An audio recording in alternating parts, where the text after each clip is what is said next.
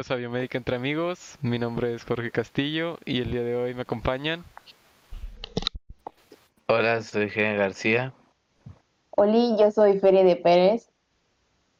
Hola, yo soy Alexia Pérez y comenzamos. Bueno, y el día de hoy vamos a estar hablando acerca de, de la evolución de los, de los dispositivos para la toma de glucosa en sangre. Pero bueno, entraremos un poco en contexto hablando acerca de lo que es la diabetes mellitus, la cual, según la Organización Mundial de la Salud, bueno, pues ya es una pandemia mundial para el año 2016. Esta surge a partir de una resistencia del cuerpo a la insulina debido a que no hay suficiente o bueno la no hay suficiente insulina o, como mencionaba, hay una resistencia a la misma insulina. Esta, la misma diabetes, bueno, a menudo es parte de una gama más amplia de afecciones descritas como síndrome metabólico y se asocia con afecciones como enfermedades cardíacas, retinopatía, nefropatía periférica e incluso hasta el cáncer. Y bueno, se divide en dos tipos, la diabetes tipo 1, que se debe a la falta de secreción de insulina por parte del páncreas, mientras que la de tipo 2, bueno, se, se debe a una, una cantidad insuficiente de insulina para metabolizar la glucosa que hay en sangre y esta se ve potenciada por una inactividad física y una dieta poco saludable. Vamos a hablar un poco de números, vamos a a poner en contexto cómo está México este en el porcentaje de la población en México para hacer un poco más de gravedad conforme a esto. Este, y según el ENSANUT, México tiene un 10.3% de su población total, o bueno, de la población de 20 años uh, en adelante, de que son aproximadamente 8.6 millones de personas que, presentan un diagnóstico de diabetes, lo cual es bastante si, si, si tomamos en contexto la, la población general. Pero bueno, volvemos a lo de la toma de glucosa. ¿Cuál es el objetivo de esto? Bueno, el objetivo de tomar la medición de, de tomar la glucosa en sangre es llevar un control de la, de la cantidad de glucosa que tiene el paciente en su sangre y esto se realiza en su, en su rutina, en las actividades diarias que realiza. Normalmente lo vemos como en la curva de la glucosa. Es una prueba, es la prueba que se hace normalmente y esto se hace a partir de diversos sensores de glucosa electroquímicos, enzimáticos y no enzimáticos. Actualmente también se están entrando en, en el campo los métodos espectroscópicos y la espectroscopía infrarroja. Estos se utilizan o son cada vez más importantes para la detección debido a que son no invasivos o algunos otros sí invasivos los sensores de este tipo pueden desempeñar un papel, importante en la práctica clínica, lo que permite un diagnóstico más rápido y una alerta temprana de eventos que amenazan la salud.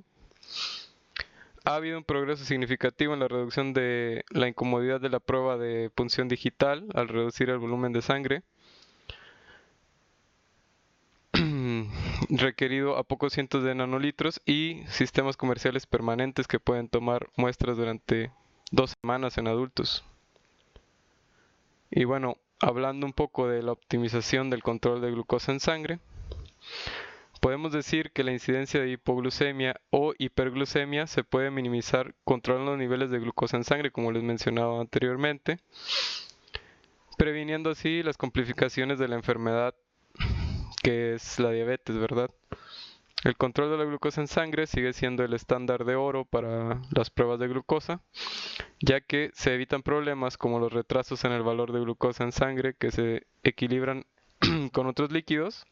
Además, la reproductibilidad de esta prueba es excelente y los sensores selectivos sensibles se pueden producir a bajo costo utilizando glucosa oxidasa. Y bueno, a continuación nos va a aportar más del tema nuestra compañera Alexia. Claro, eh, yo voy a hablar un poquito de la innovación para, de las pruebas que fue clave eh, el desarrollo de un medidor de glucosa en sangre que fuera portátil y que puede funcionar también con, baterías. Eh, estos nuevos sensores permiten un manejo único de la glucosa autocontrolado, en donde se usará una lanceta para extraer una gota de sangre por medio de un pinchazo en el dedo, que luego se va a transferir a una tira reactiva por acción capilar, la cual se llama prueba de punción digital. Bueno, y estas tiras reactivas de un, eh, de un solo uso son producidas mediante tecnología de serigrafía y los sensores más utilizados para medir la glucosa en sangre.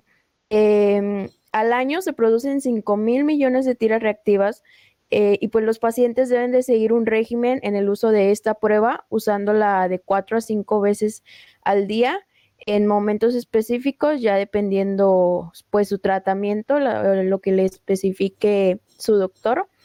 Y también existen importantes limitaciones clínicas, ya que aunque cada medición individual se puede complementar en menos de 20 segundos, no puede proporcionar información sobre la concentración de glucosa, pues de una forma continua. Pero ahora, Feride nos va a dar un poquito más, nos va a explicar sobre eh, el monitoreo. Sí, como mencionaba, pues mi compañera Alexia les voy a hablar un poquito más de la monitorización continua de la glucosa. Pero pues bueno, antes de esto hay que saber que pues las personas que tienen diabetes tienen una frecuente monitorización al día para saber pues sus índices. Y pues bueno, comenzaré hablando un poco de la monitorización de continua de la glucosa, en la cual pues se necesita proporcionar información sobre la magnitud, dirección, duración de cualquier fluctuación que conduzca a un control más estricto y mejores resultados pues para el paciente. Esto especialmente se va a implementar pues en los pacientes que están gravemente enfermos. Y pues bueno, también se dice que los dispositivos más, más exitosos son los biosensores amperométricos implantados pues por en la vía subcutánea que van a medir los niveles en el nivel intersticial de la piel. Y bueno, hablando un poco de los monitores de glucosa, el primero que fue lanzado pues al mercado fue por la marca Medtronic. Este dispositivo pues no proporcionaba información en tiempo real y pues los niveles de la glucosa que eran capturados debían ser descargados por un médico pues cada tercer día o frecuentemente, ya que pues nos contaba pues con un historial que pues se pudiera guardar. Y pues bueno, actualmente pues los sistemas miden pues la concentración de, glucosa en ISF y pues están destinados a reemplazar pues las pruebas de punción digital en la sangre total. También, pues bueno, estos nuevos dispositivos constan de un sensor enzimático que está cableado eléctricamente y que se calibra pues desde fábrica, ya que no requiere, esto va a hacer que no requiera que el paciente pues esté calibrándolo cada cierto tiempo. Y pues bueno, esas características pues son sorprendentemente diferentes a los dispositivos que se contaba anteriormente ya que muchos dispositivos actuales eh, requieren múltiples, múltiples pruebas de punción digital de la concentración de la glucosa en sangre, pues para la calibración del sensor durante su vida implantada. Y pues bueno, estos nuevos monitores nos van a proporcionar lo que vienen siendo las lecturas de descarga escaneadas en los dispositivos. También nos van a dar una lectura de glucosa pues actual y resultados históricos que se van a poder eh, estar checando pues continuamente y pues también se ha mostrado una tendencia y alertas cuando estén pues los niveles un poco fuera de lo normal y pues van a estar lanzando por los que vienen siendo las alarmas en tiempo real. Y otro ventaja es que estos dispositivos pues van a ser muy pequeños a comparación pues de los que se tenían antes. Y pues para conclusión de estos monitores es que pues los sistemas de monitoreo continuo eh, abren pues nuevamente las posibilidades de un control eh, cerrado de la administración de insulina que podría pues, ser muy efectivos para mitigar los efectos eh, dañinos de un control eh, deficiente pues, de la glucosa en sangre, como explicaban pues, anteriormente. Y pues bueno, mi compañero Jenny les va a hablar un poquito más. Sí, gracias. Eh, bueno, yo vengo a hablar sobre estrategias ahora sí que menos invasivas, o sea, las que hemos visto hasta el momento, pues no dejan de significar que el paciente pues reciba un pinchazo o tenga algún este un sensor enzimático o algo, entonces eh, hasta que no lleguemos a un control total de la glucosa donde te esté dando los resultados en tiempo real, pues bueno, eh, uno de los principales problemas para las personas con diabetes es que no se hacen las pruebas periódicas, o sea, las dejan pasar. Muchas veces, no sé si el doctor les recomienda cinco o seis veces, bueno, esto se lo toman una vez porque es cuando se acuerdan. Entonces se ha estado haciendo eh, investigación para tratar de elaborar dispositivos que no requieran como que, que el paciente se olvide de que los trae, por así decirlo. Por eso un método que se está investigando ahora es la iontoforesis, que es la aplicación de un campo eléctrico a través de la piel. Eh, este, pues bueno, es un enfoque atractivo y permite extraer biomarcadores, entre ellos los cuales puede ser la glucosa. Pero pues el problema también pues es que lo quisieron como, como implementar dentro de un reloj. Entonces este reloj pues subía mucho precio, este tenía que tener mucha calibración y pues también irritó mucho la piel de los pacientes. Entonces era una cosa con otra. Eh, a lo mejor te estaban viendo la glucosa, pero pues tenía un efecto negativo en el paciente como quiera. Y eh, otra manera en la que se ha estado estudiando para que se pueda checar la glucosa, pues bueno, es la respiración, que aunque no parezca, bueno, al momento de que estamos respirando, pues, se puede estar presente dentro de esta acetona, el etanol, el nitrito de metilo, y esto se puede correlacionar con el estado diabético del individuo. Pero, pues bueno, aquí podríamos tener, por ejemplo, contaminación en el aire, si la persona hizo ejercicio, eh, la dieta que tiene la persona, entonces puede significar este pues datos erróneos. Y bueno, por último, de los métodos que se está que se está investigando es el de detectar la glucosa a través de la saliva, que donde se pone un eh, electrodo de trabajo que funcionalizado con nanotubos de carbono y se supone que con esto pues ya podrían como que medir que los niveles de glucosa de una manera no tan invasiva, más sin embargo pues sigue siendo lo mismo que con lo de la respiración y con lo del aliento, pues que tiende a, a, a tener mucho ruido, pues mucha contaminación. Y también, ya por último, ahora sí, encontramos uno que es llamado como un lente de contacto inteligente, eh, bueno, este está, estaba siendo impulsado por una empresa que se llama Very Life Life Sciences en San Francisco, California. Y se empezó también como que para medir la glucosa, pero pues empezaron a diagnosticar también enfermedades como el cáncer. Aquí el problema fue que el, el material del lente como que se resecaba mucho, entonces se empezaron a dañar el ojo del paciente y pues los datos también que al momento de que según que el paciente parpadeaba y eso, pues generaba como que datos erróneos, entonces pues se optó por dejarla de lado. Y bueno, pues, son como que todos los avances para detectarla eh, de una manera no invasiva. Y pues ahora continuamos con las conclusiones generales con mis compañeros sobre la importancia que tendría elaborar métodos, ya sea que sean de monitorización constante o no invasivos, para la vida de las personas? Pues yo considero que sí es muy importante la monitorización de los pacientes, porque pues como mencionaba Jorge, eh, en México existen demasiados casos de diabetes, entonces pues hay que tener monitorizado, bueno, incluso también hay, hay personas que pues no se atienden como debe ser y pues otras que sí, y pues siento que el implementar pues más cosas sería pues de mucha ayuda y también pues reduciría que algunos, por ejemplo, monitores de ciertas marcas pues son muy caros y no todas las personas pues pueden obtenerlos. Y pues implementar más estrategias para que llegue al alcance de, de esos, las personas que tienen diabetes pues es muy importante. No sé, no, bueno, no bueno, sé, no, nada. adelante, adelante, Alexia. No, solo iba a decir que, o sea, sí es muy importante de que cuenten pues con ese tipo de innovaciones para que ahora sí que los pacientes lleven un autocontrol porque siendo realistas muchas veces eh, si se tienen que monitorizar, no sé, cinco veces al día, cuatro, pues no van a decir, no, qué flojera ir al doctor o tener que ir a una clínica. Entonces, ya teniendo ellos donde eh, se puedan medir la glucosa, pues ya sería más fácil eh, llevar su control. Ahora sí, como, sí, claro. Ya para terminar, para todas aquellas personas que nos han estado escuchando, yo creo que deberían de tomar en cuenta realizarse de vez en cuando alguno que alguno que otra prueba para saber cómo están de glucosa en ayuno y así.